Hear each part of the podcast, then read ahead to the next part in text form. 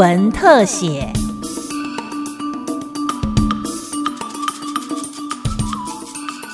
听众朋友您好，欢迎收听今天的新闻特写节目，我是吕明宗。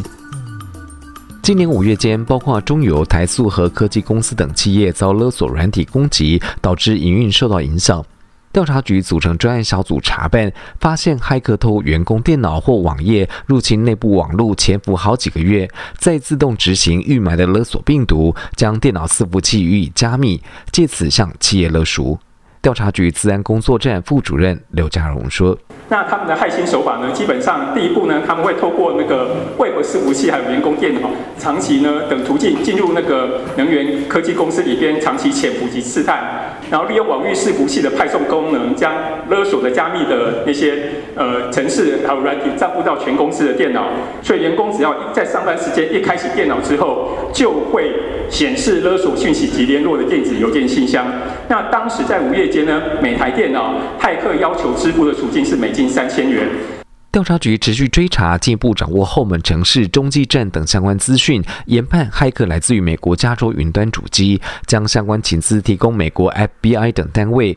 台美合作追妻不法，并逮获起诉了五名 APT 四十一骇客组织的成员，以及两名马来西亚籍的业者。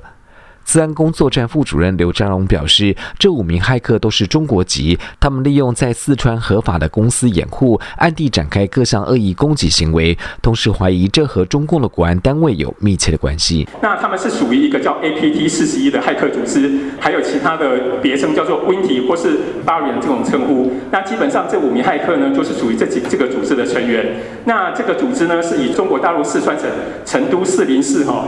网络安全科技公司做一个合法掩护，然后从事有关害侵的一些犯罪犯罪活动。那目前根据我们所收集到的相关情资来显示的话，应该是跟中共中共的国安单位有密切的接触及联系。根据美方调查，APT 四十一这个骇客组织除了开发多项特殊骇客工具和恶意程式，更针对全球政府机关、通讯科技、学术机构发动攻击。调查局长吕文忠表示，查缉境外骇客常会遇到瓶颈。这次台美首次合作，成功打击国际骇客，是相当成功的模式。骇客集团往往透过境外的一些中继站辗转，呃，进入啊台湾，进行各项的呃资料的窃取、这个 DDoS 的攻击等等。尤其在境外的部分，因为追查非常的困难。那这一个案件，我们能够顺利的追查到它的来源，也非常感谢啊美国司法部，还有我们 FBI 全力的追查后续的整个集团的幕后的呃组织，啊才能够顺利的呃这样的一个侦破。将来啊我们也可以把这些案例作为我们跟其他国家在跨境犯罪合作的一个典范。美国联邦调查局驻台联络官贾志贤也特别到调查局表达感谢。他强调将持续和台湾调查局等可信任的伙伴合作，共同打击网络犯罪。The FBI's enduring relationship with MJIB played a vital role in this investigation.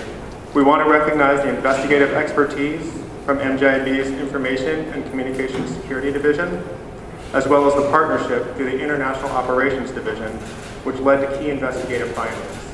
Their investigation, along with their engagement with the private sector victims, enabled FBI to seek justice for Taiwan victims. To close, I want to return to Deputy Director Bowditch's statement from yesterday. The cyber threat is not a problem that any one agency can address by itself. So central to our strategy is the role FBI plays as an indispensable partner. We will continue to collaborate with trusted partners like MJIB as we endeavor to combat cybercrimes. 调查局也表示，这是落实全球资通安全重要里程碑。调查局将持续发挥主动侦查、打击犯罪的能力，积极开展公司部门还有跨国的合作，捍卫数位国土的安全。